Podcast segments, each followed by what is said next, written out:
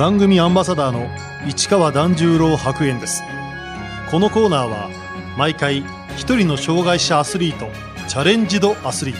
トおよび障害者アスリートを支える方にスポットを当て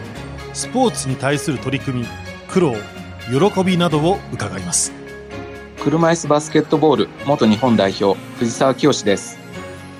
藤沢清さん1986年長野県生まれの36歳。5歳の時に事故で下半身麻痺となり車椅子生活に。中学から車椅子バスケットボールを始めその後長野を離れ車椅子バスケチーム埼玉ライオンズに入団。2016年リオパラリンピックに出場しました。昨年の東京パラリンピックにも2大会連続で出場。正確なミドルシュートを武器に日本初の銀メダル獲得に貢献しました。その後現役を引退。現在は普及活動のほかパラアスリートのセカンドキャリア確立に向けた動きを模索しています。藤沢さんが事故に遭ったのは保育園で飛び箱をしている時でした。飛び箱から落ちてあのものすごい激痛でこうびっくりしたこととその後半日ぐらい実は歩けてなんかこう先生に伝えなきゃ保育園だったので先生に伝えなきゃっていうところとちょっともう現実逃避したくなるようななんかごまかせないかなってその瞬間すごい子供ながらに思った。っていうのはすごいよく覚えてますね。5歳から車椅子生活となった藤沢さん。腰から下がもう全然麻痺してしまって力が入らない状態ですね。なのでもう常に車椅子に座って生活しているという状態です。腰から上であれば、ある程度自由に動くんですけども、どうしても腹筋とか背筋っていうものは、下半身の麻痺の影響もあって、健常者の人に比べるとやっぱ弱い傾向はありますね。藤沢さんは中学生の時、車椅子バスケットボールに出会います。母親がたまたまあの車椅子バスケットボールの体験会っていうものをこう聞いてきまして、半ば無理やり連れて行ったっていうのはあの最初のきっかけですね。やっぱりこう最初に全然こう上手にできなかったですし、周りの人たちがこうすごい上手だったので、のめり込むっていうではなかったですね。その後、地元の長野高専に進学した藤沢選手。その頃から車椅子バスケットボールに本格的に取り組むようになりました。周りの大人たちが自分よりもこう早く焦げてシュートも入ってこう悔しいなって思っていたところでこう北九州市で車椅子バスケットボールの世界選手権が開かれてそれを本当に幸運にも見に行く機会があってその時にやっぱり世界のレベルと日本代表がこうものすごい声援を受けながら輝いているっていうそういったシーンがやっぱり強烈であの車椅子バスケットボールのこう日本代表になっていきたいなってすごい憧れたのがやっぱきっかけですかね。2012年のロンドンパラリンピック出場を目指した藤澤選手。しかし、残念ながら選考から漏れてしまいました。あの、合宿には帯同はさせてもらっていたんですけども、あの、代表候補にかすってもいないっていうのはもう自分でも感じていましたし、本当にこのままでは自分の番は回ってこないなっていう、こう強烈な焦りっていうのは、この年2012年とかはやっぱすごかったですね。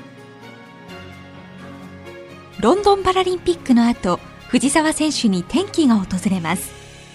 関東の強豪チーム、埼玉ライオンズから、うちでプレーしませんかというオファーが届いたのです。まあ、あの、僕もやっぱりこう、より良い環境に飛び込まなければなっていうところがあったので、やはり当時の埼玉ライオンズっていうのは、こう、在籍している人数も多かったですし、とにかく若い選手が多くて、僕も個人的にこう仲のいい選手たちがたくさんいたので、一緒にやれたらねっていうようなあところがこう現実味を帯びていったというところですね。関東の強豪チーム、埼玉ライオンズからの誘いを受け、故郷長野を離れて埼玉へ移る決意をした藤沢選手。覚悟を決めての決断でした。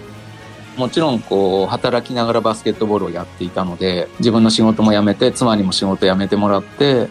こう一緒に出ていくっていうところはちゃんと考えて決めたっていうところですね。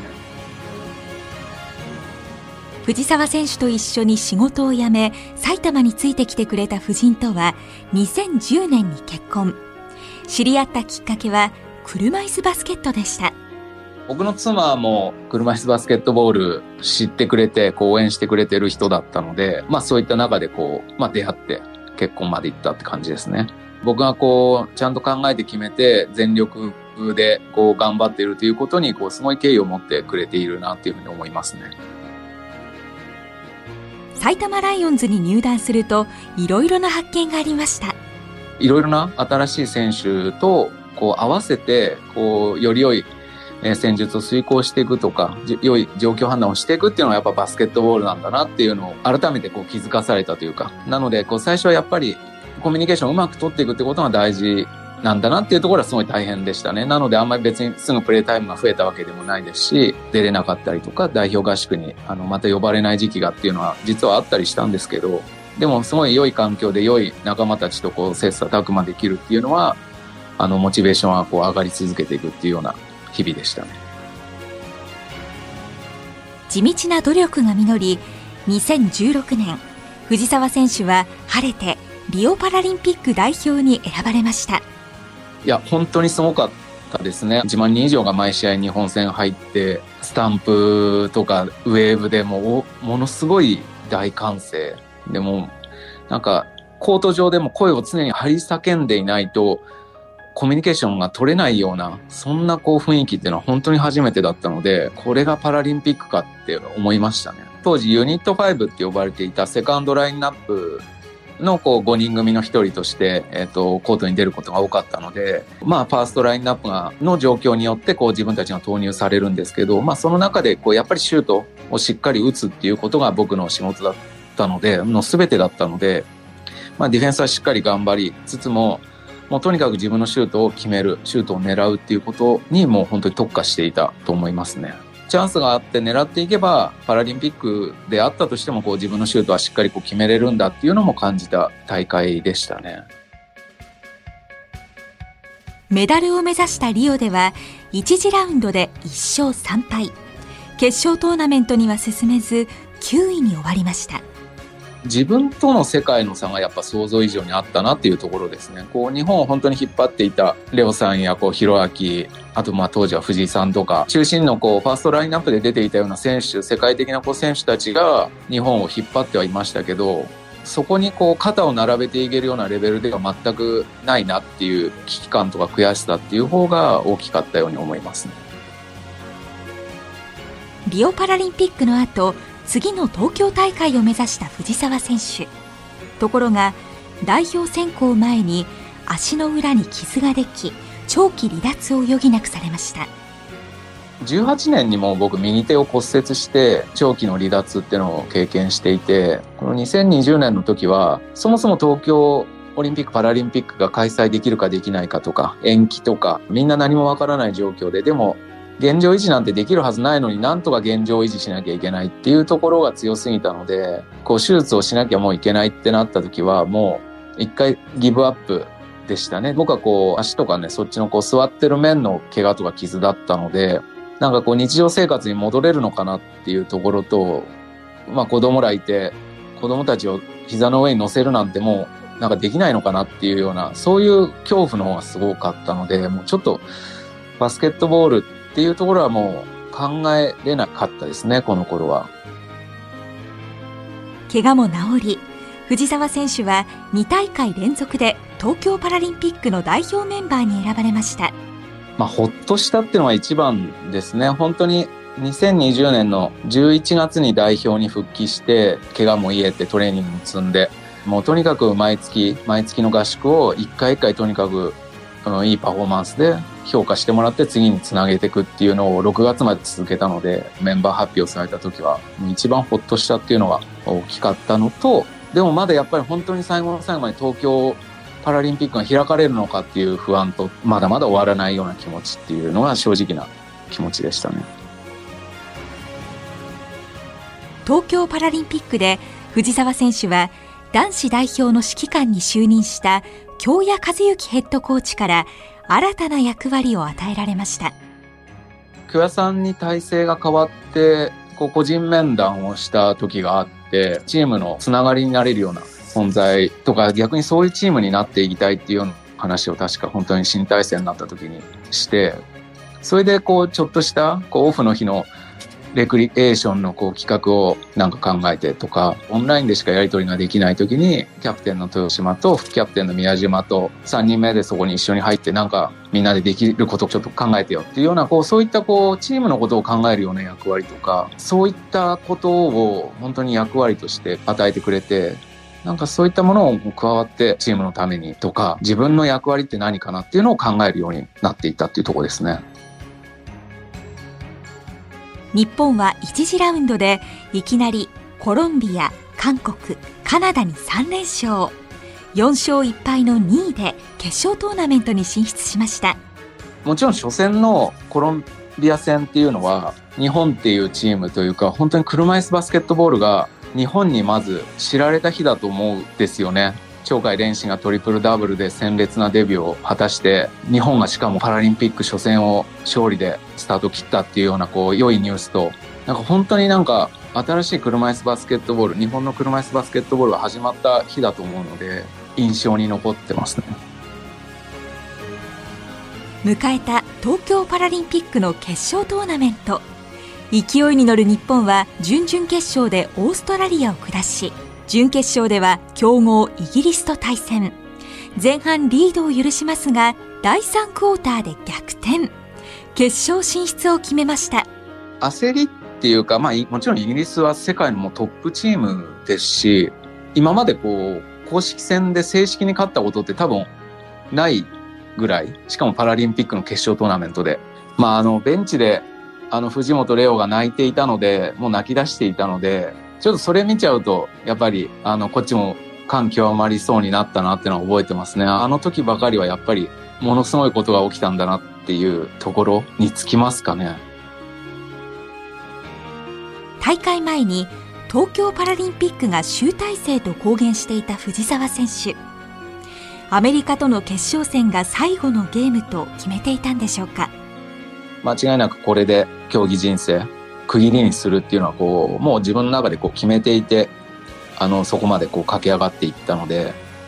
仲のいいメンバーにもそういう話はしてましたしあの本当にこれが最後だねっていうのはチームの中でも、まあ、あの何人かとはそういう共有してましたね。藤澤選手は選手村で代表でずっと一緒に戦ってきたエース香西宏明選手と同じ部屋でした。決勝の朝2人でどんな話をしたんでしょうか？小西弘明はもうずっと代表のもう第一人者でも世界的な選手でずっとトップでやってきて僕の代表歴と比べたらもう全然僕なんて浅いものなんですけどそれでも、えっと、ずっとにリオも戦いましたしリオも同部屋で彼は僕のこうプレーの良さを引き出してくれるし彼と対等のこう意見交換できるようにこう僕をやっぱ引き上げてくれた選手なので決勝の日の朝もやっぱまあこれが最後になるねっていうのはまあ話をして、お記念にやっぱり写真撮っとけるうちに撮っとこうっていうのは、やっぱりなんか寂しいというよりかは、ちょっと晴れ晴れとした気持ちで、あの、選手村を出たっていうのは記憶してますね。藤澤選手はリードされていた第3クォーターで連続得点を挙げたり味方のシュートをアシストするなどチームに貢献しましたシューターになりたいっていうところから長野で一日今日は1000本打つんだっていうようなことを若気の至りでこう毎日やるようなところからから僕のこうシュートっていうのは始まってきて勝手にシュートが入ってくれるっていうところまでこういけてたんだなっていうのはすごい思いますね今体が動いてシュートが決まってくれたっていうところにこう入っていけたことにこう尽きるなっていうふうに思いますね。第3クォーターが終わって1点差と王者アメリカを相手に最後まで競り合った日本。しかし60対64で惜しくも涙をのみ銀メダルとなりました。本当に全てを出し尽くしたなっていうところですね。もうなんか本当にしかもメダルまで、えー、メダルに到達してこれたっていうところはものすごくこう安心したっていうのが大きかったですね。藤澤選手には現役時代競技人生を支えてくれた曲があります。 MOROHAっていう二人組の夜に数えてっていう曲はずっと聴いてましたね。この曲ってやっぱりみっともない自分が悔しくて悔しくてたまらなくてだけどあの絶対やってやるっていう、こう絶対負けないんだっていう気持ちをもうもろ歌った曲なんですけど、なんかもうそれはもうまさに自分自身にこう重なるなっていうのはすごいこう聞いた、初めて聞いた時からこう思っていて、なんか勇気もらってますね。東京パラリンピック終了後、引退を表明した藤沢さん。これからはパラアスリートの第二の人生を支援する活動にも取り組んでいくつもりです。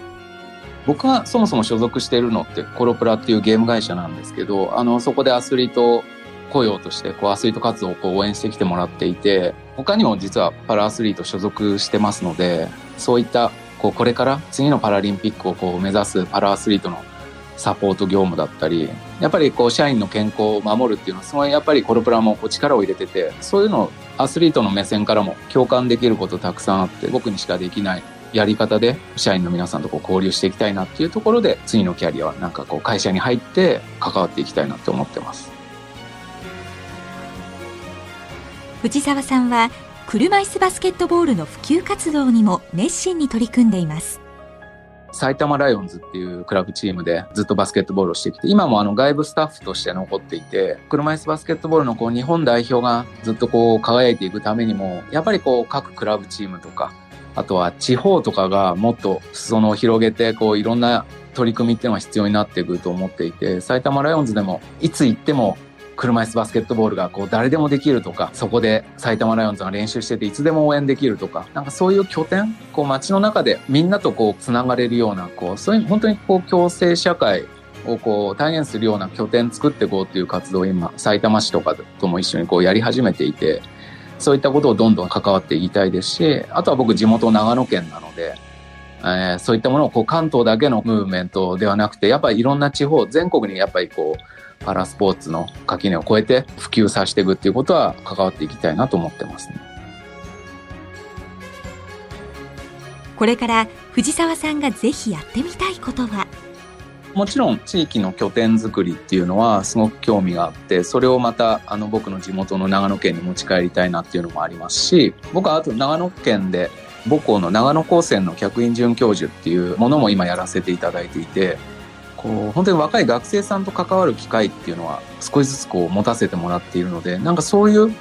高専なので工学の分野なんですけど例えば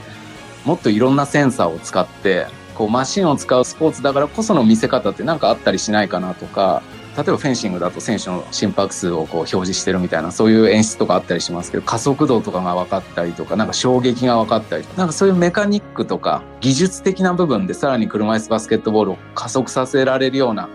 取り組みってなんか面白いんじゃないかなと思ってはいますね。